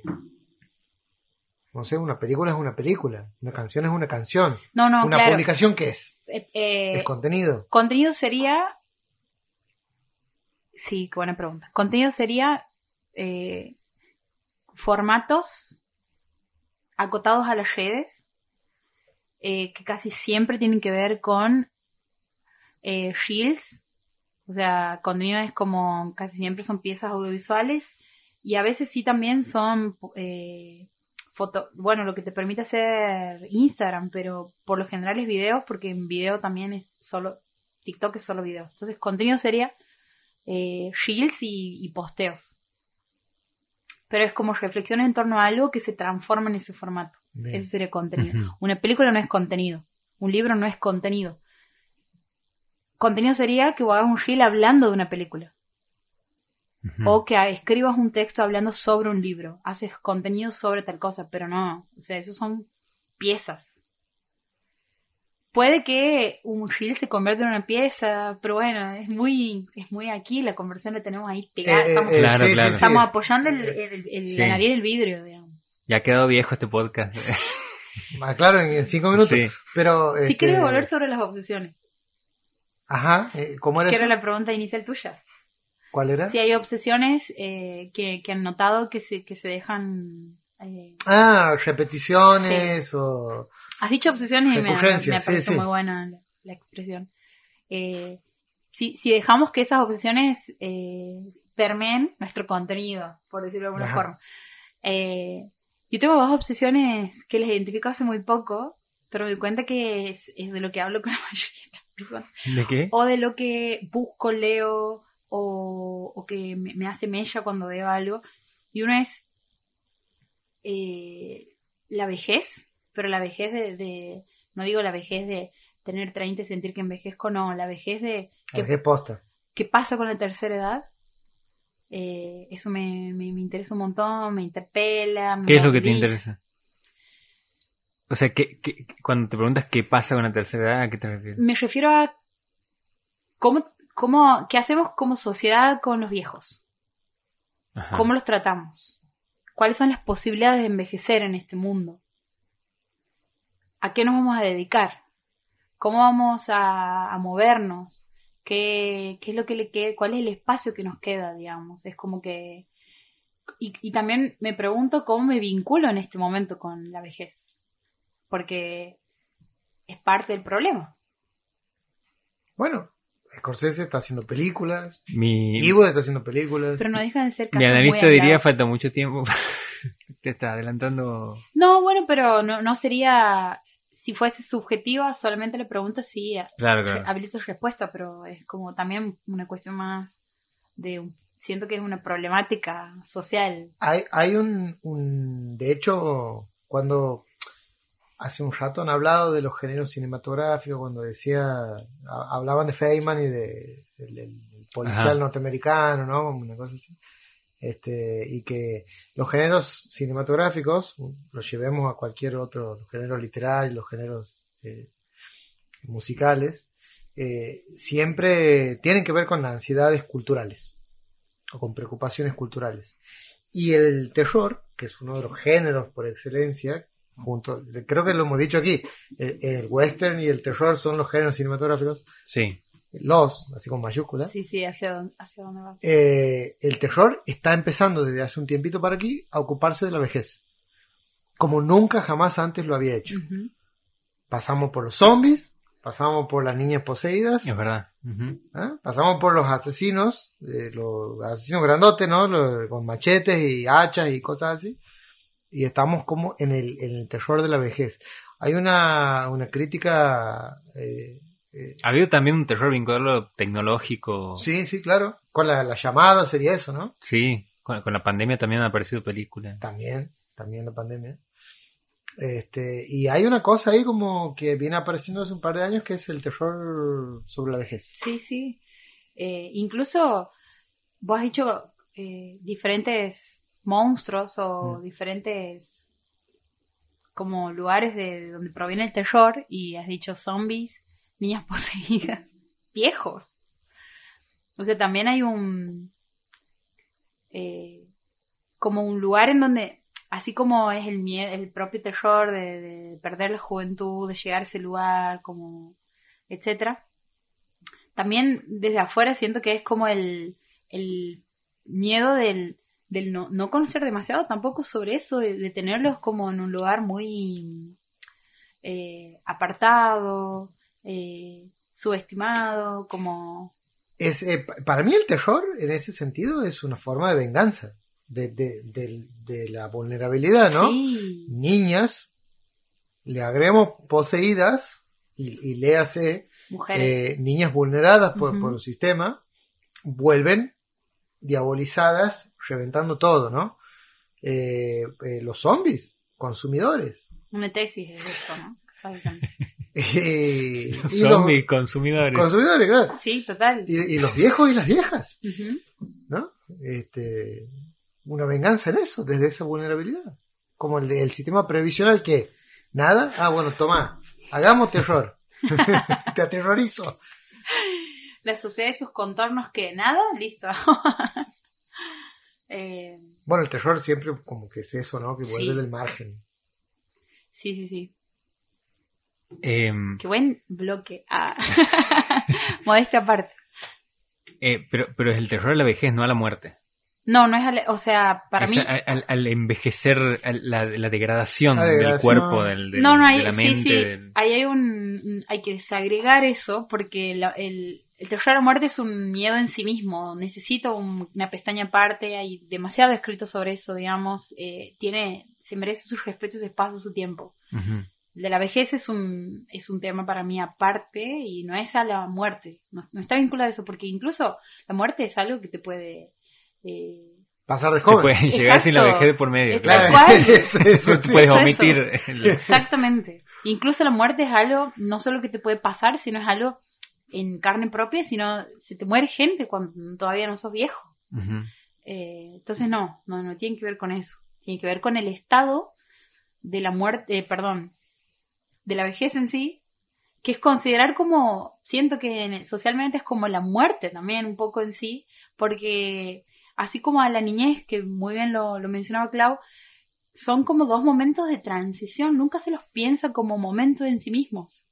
Uno piensa, es esto que les decía una vez que a mí me, me, me voló la cabeza cuando una creadora de contenido para Paca Paca decía, hay que dejar de tratar a los niños como eh, futuros eh, ciudadanos, adultos. No, no, el niño es un momento en sí mismo, la niñez es un estado en sí mismo. Dejémoslo de pensar como una transición a.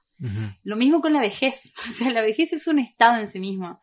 Yo siento que se lo piensa mucho como, listo, no estás formando más parte de este proceso productivo, solo te queda Como esperar. a- anda a morir allá. Es- no nos moleste. Solo estás esperando la muerte. Creo que estamos por escuchar el, el siguiente tema. Sí.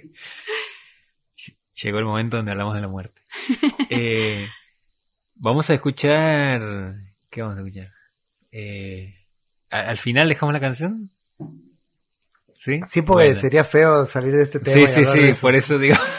vamos a escuchar a Blur con esta canción que se llama eh, Beatle Bum. Uy, te Uy, maiqué. por Dios. Tengo algo para decir sobre esto.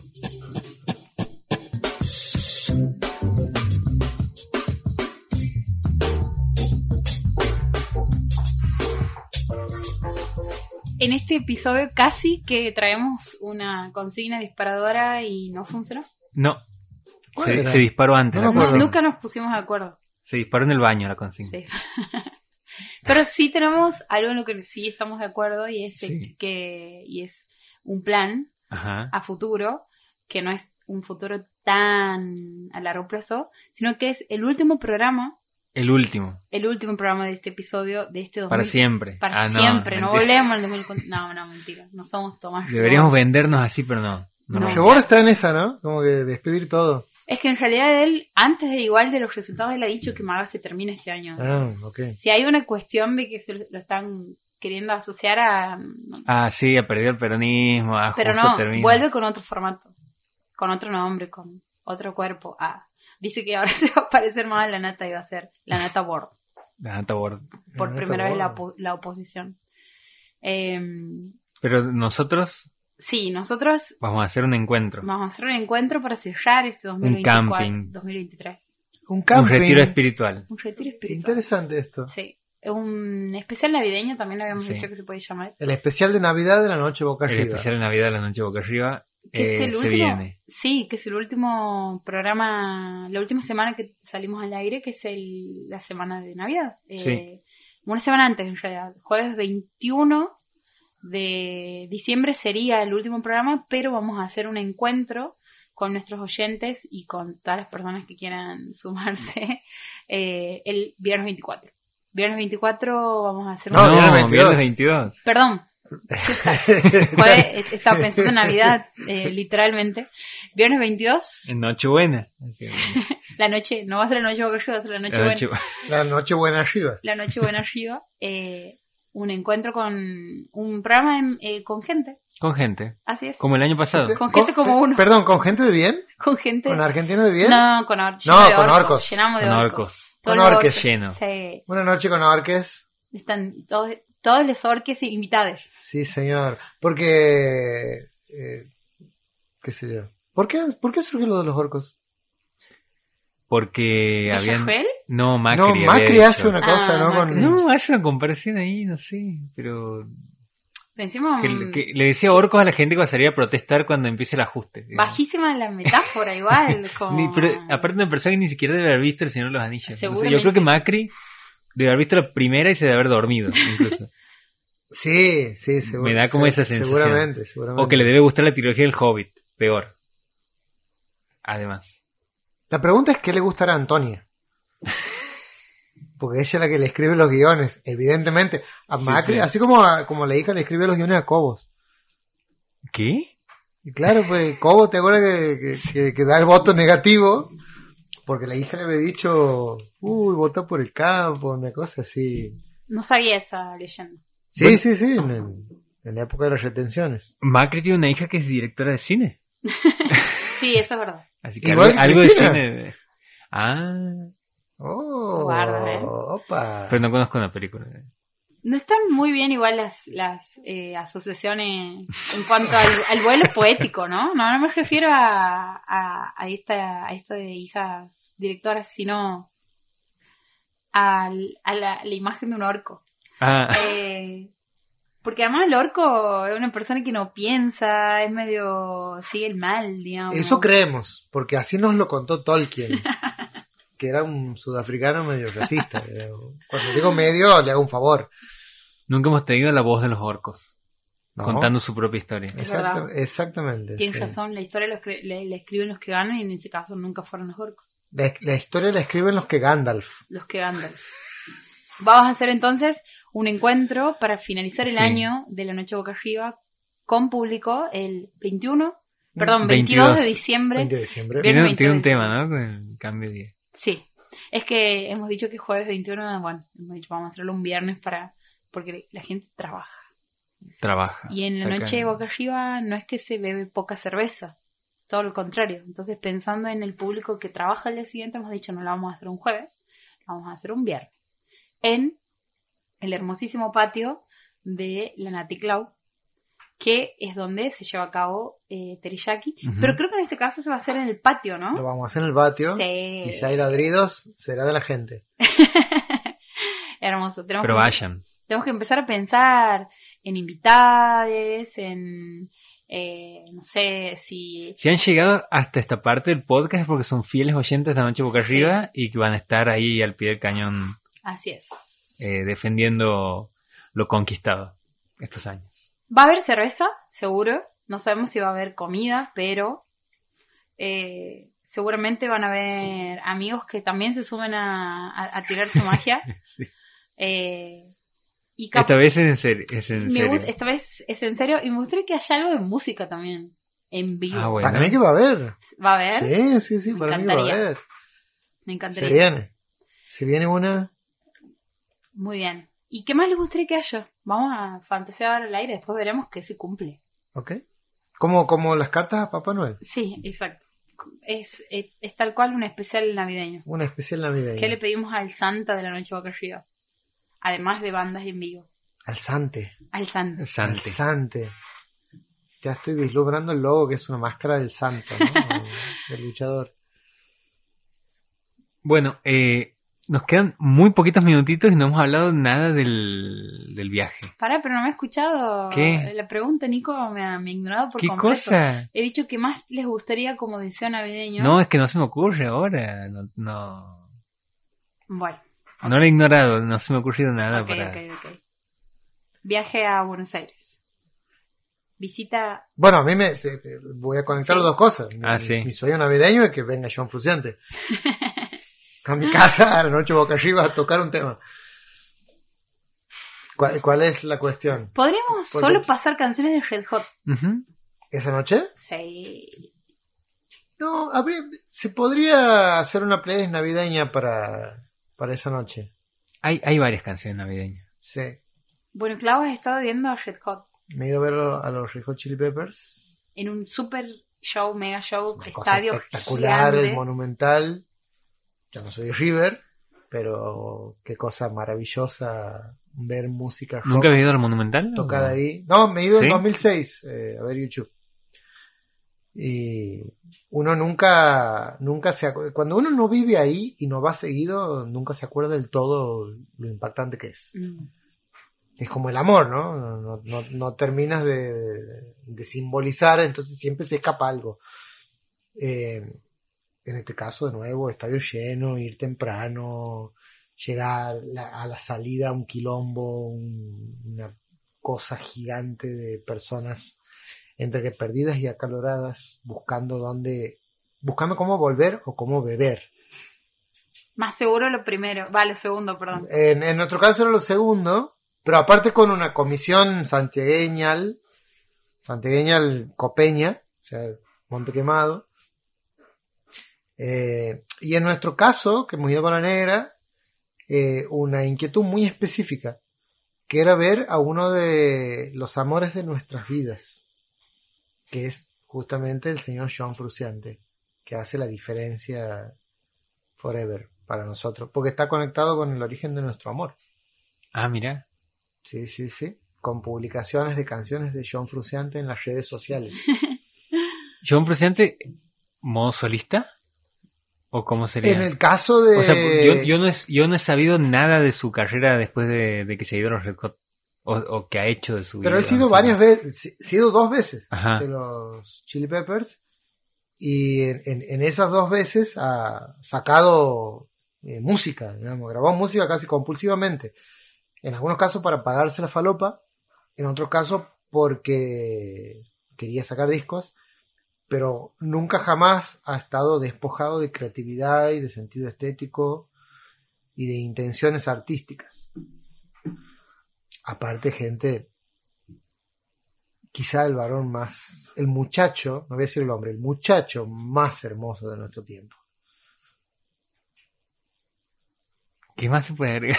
No, no, es muy difícil, son, son todas sentencias, ¿no? Como Sí, sí, parece sí. una película de Nolan. Y actualmente él eh, ha tocado, o sea, él, él, Él está en esta formación. El año pasado, eh, esto me, no lo sabía, digamos, me he enterado ahora, previo al concierto, que han sacado en el mismo año, sacó dos discos, Sí, sí, sí, sí. eh, dos discos de estudio. Interesante lo- lo- los discos de estudio. Han tocado temas de, esos discos. Las bandas, pues, hasta donde he llegado a ver, bandas de habla inglesa, angloparlantes, eh, que tocan, están habituadas a tocar en México, en Estados Unidos, en Europa, eh, porque tocan muchas veces, eh, por lo general se permiten no hitear tanto, pero cuando vienen a Latinoamérica ¿no? Hay una deuda de decir, bueno, toquemos Claro. el tema que que, la sea, gente... claro, porque capaz que sea la, la primera que no- la primera vez que nos escuchan. y, y la última. Y la Es última. como vamos a dar, vamos a dar Ese, esto. ese es que- maravilloso. Sí, sí, sí. tal ¿Y cual. eso pasaba? Eh, ha habido algo de eso, han, han habido temas nuevos que han, que han tocado también, pero estaban los clásicos. Ha habido una, una división de, de, de hits en, en dos fechas. Ellos han tocado el viernes y el domingo. Sí. Eh, mi hermana ha ido el... Sé que es, es un contrasentido. Ah, no, han la- tocado los mismos, los mismos hits. No, ha habido ahí un... Han abierto con el mismo tema, han habido un par de Mirá. reemplazos. Eh, es un contrasentido con la continuidad de la noche boca arriba, porque yo me defino como hijo único. Pero tengo una hermana que he conocido ya en adulto, entonces por eso. Claro. Pero cuando, mi hermana ha ido y y, me, y me tiraba la data de qué era lo que habían tocado cuando vos has la noche ido, del viernes. ¿con cuál abren? All Around the World. Hacia Ranga. Tun, tun, tun, tun, tun, tun, tun. Uy, qué. All around the world, we can make time. De uno de los mejores álbumes. Ah, para no, mí no, es, eh, eh pues, el, álbum. Hace poco hablábamos con el negro Arañeras y decíamos, eh, todas las bandas épicas, místicas, tienen dos discos que dividen al, al, al, al fandom, ¿no? Sí.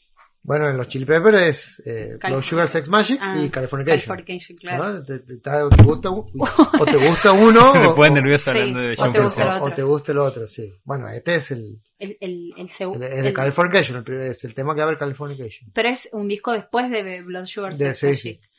Eh, qué, qué- qué buen tema. Encima es un tema muy para recontra saltarlo, digamos. Ajá. Tan, Ha sido el caso. tan. ¿Sí? Sí, sí, Qué sido el caso. bien, qué bien, qué bien, qué bien. Pogueando. Pogueando. Born in the night and starting to entertain ya. Pues es que con Red Hot aprende muchísimo inglés. Ajá, bien. And turn on to warm, but I must warn ya. Sí, o sea, con- tenía el dijo con el librito con las letras. Claro, Con, con el Eh, acento californiano. Claro. como corresponde. Después, o sea, ¿qué otros hits así? ¿Qué, qué- con qué, qué canción quieres escuchar y te han dado el gusto? Eh, Adele Bridge. eh, Give It Away. Otro tema para romper todo. Wet Sand. ¿Has saltado en Give It Away? Sí, no, pero aparte ha sido una, una locura extrema. Claro. Han tocado I Like Dirt. Temazo de Californication también. Han tocado Californication. Que, por cierto, tiene una intro. Tengo una salve, tiene una intro llameada por Sí, y, y Fruciante. Que, y yo siempre digo, Boludo, ¿cómo debe odiar Fruciante esa canción? Que el solo de guitarra de ese tema siempre lo hace para el choto. Pero no es que porque no lo hace como en el disco, lo toca como que lo toca fuera de tiempo, lo toca feo. Como sin ganas, así como, como, como si lo odiara la canción. como Radiohead con toque Creep. Eh, de- así, exacto, eh, tal cual. Eh, pero, nada, qué sé yo, eh, Tell Me Baby. Mm. La canción que has publicado No, hoy en, el- algo que no voy a spoiler todavía, eh, Road Tripping. No, no, no. No, me tocado. encantaba. No, Esa no es como muy. Eh, Porcelain. Ese, eh, Porcelain, es de- también de Californication, como. Road Tripping. Tampoco lo han tocado. Pero aparte es un tema como Muy de, abajo. muy de fan. Y además muy abajo. Sí. Sí, ¿no? Snow, sí. Sí, sí han tocado. También. Ese, ese sí lo han tocado. No, eh... Sí, sí lo han tocado. Sí. Sí. lo han tocado. Y el highlight, para mí el que ha sido el highlight del concierto, me han tocado. Eh, el segundo tema. Ah, Segundo tema. Y aparte hermosamente tocado, rifiado, arpegiado y soleado por, por, por Fruciante. No, no, yo... eh, Igual, vos, Sí. o sea, no, no, no vamos a dejar de destacar la belleza de Fruciante y, y Sí. además la destreza y todo, pero el líder, el cantante, también creo que desayuna, no sé si es... Bulones. eh, no, iba a decir guaraná, colágeno, no sé, todas esas giladas que, que, se, que se consuman, pero el chabón que también te salta en todas las canciones, digamos, no se entiende. tiene tetas firmes. 61, ¿cuánto tiene? Claro. 61 Tipo con años. bigote y tetas firmes. No, no, Anthony. eh, para Pero mí... no, pero aparte, Flea, Sí, que creo que es el más viejo del grupo, entra cuando empieza el concierto, entra al escenario, ¿Flea es el cantante? el bajista. El bajista. Ah, ok. ¿Y cómo se llama el cantante? Anthony Kiedis. Ok. eh, entra al es- Flea entra al escenario caminando con las manos. Cosas para ver cuando estoy haciendo una tesis sobre la vejez en mi mente, digamos. ¿Tiene sesenta y pico? Claro, claro. 62 creo que tiene. Entra caminando con las manos, loco. ¿Qué está mostrando? Un mensaje del negro que dice Pauchi haciendo los riffs de eh, Red Hot con la boca para su pago internet. Esto deberíamos hacerlo premium. Ah. Sí. Eh, y por Sí. quedan los últimos minutos, ajá, lo, que, lo que quieras. Este es tu, tu momento. Ese domingo ha ocurrido algo Se caminar maravilloso. con las manos. Se pone- Filmame, esto. Filmame, Néstor. Eh, algo maravilloso que pasó en Buenos Aires el domingo, que no sé si ha pasado a la misma hora, habría que ver, no, no lo he comprobado, pero han tocado las dos guitarras masculinas más sexys de los años 90. En la misma ciudad Ujú. ha tocado los Chili Peppers, ha tocado eh, Fruciente en el Monumental y en el Primavera Sound ha tocado el señor y me sacó, si tuviera sombrero me lo sacaría, Ajá. no sé qué sacarme, Te conseguimos uno. el señor Graham Coxon, guitarrista Sí. de Blur, el otro guitarrista sexy de los 90. Eh, qué maravilla que hayan coincidido, qué problema para la gente que tiene que elegir. Bueno, pero habían dos fechas. Por lo En- menos en de, la vida hay de que elegir. en el caso de los Hot. Sí, en la vida hay que elegir. Pero en la, eh, o sea, en la realidad no había dos fechas. Había dos fechas, pero en realidad no había cómo elegir. Porque Claro. eh, conseguías la entrada que conseguías. Sí. Y la conseguías en cuestión de minutos y eh, era un problema. Pero una gran maravilla y sobre todo una, para mí una convergencia de dos estéticas eh, continentales, si se quiere, pero que se parecen en, en- en- en- las intenciones y en la manera en que se piensa una canción y en la que se construye una sensibilidad para componer, no solo incluso desde la guitarra y no solo desde la postura, porque hay algo de la, la guitarra siempre, en, en cualquier instrumento, en el rock en general, pero en la guitarra vinculada al rock, siempre la postura y la manera en que se toca es un discurso en sí mismo. Sí. Y, y estos dos chabones, además, son segundas voces que cantan, con, que son las voces armónicas de esas bandas. Y son dos artistas que tienen eh, carreras solistas, nutridas, interesantes, eh, para ir a prestar atención. Entonces, es casi como un subconcierto. único que creo que en Argentina no sé si va a volver a pasar Ay, algo como sí. esto. Ojalá que sí. Me quedo con muchas ganas después de lo que estás contando. Bueno, Red Hot habían venido Sí, 2000... sí, 16, 17. Habían venido en el primer eh, Lula Palusa, creo. Ujú. Y después han vuelto. Sí. Sí, sí, sí. Yo sí es- creo que, que pueden. No, y habían venido antes. En el Claro, de claro. Californication han tocado También. también. no sé en dónde. Está, yo lo he visto en Puerta B en su momento. Ajá. Eh, lo, lo pasaban por volver a eso. Y está en YouTube. Y hay una, una especie de, de antimito de eh, qué mal que tocan los Chili Peppers en vivo. Hay una, hay, había una cosa Está, de eso. está Sí, sí, difundido sí, ese sí. mito urbano, digamos. Es- Está difundido, pero No. que es- el rock si no suena áspero y semi desafinado y, su, y cochino en, ¿Es en realmente vivo, rock? ¿Es realmente rock? Bueno, pero David Byrne dice, se nos generó como una mala costumbre de que tenemos que ir a ver una banda tocando en vivo que tiene que sonar igual que el disco. Y es como otra cosa. Una experiencia distinta también, Totalmente. digamos. ¿no? Ujú. Para eso me quedé escuchando el disco, sería. Sí, y encima es como, es como el, el valle desconocido, ¿no? El, el- ¿cómo? El, el mito este de que Ajá. una cosa que tiene demasiados rasgos de algo, el, el, el rasgo disonante te, te, te saca de ahí. Sí, sí, sí.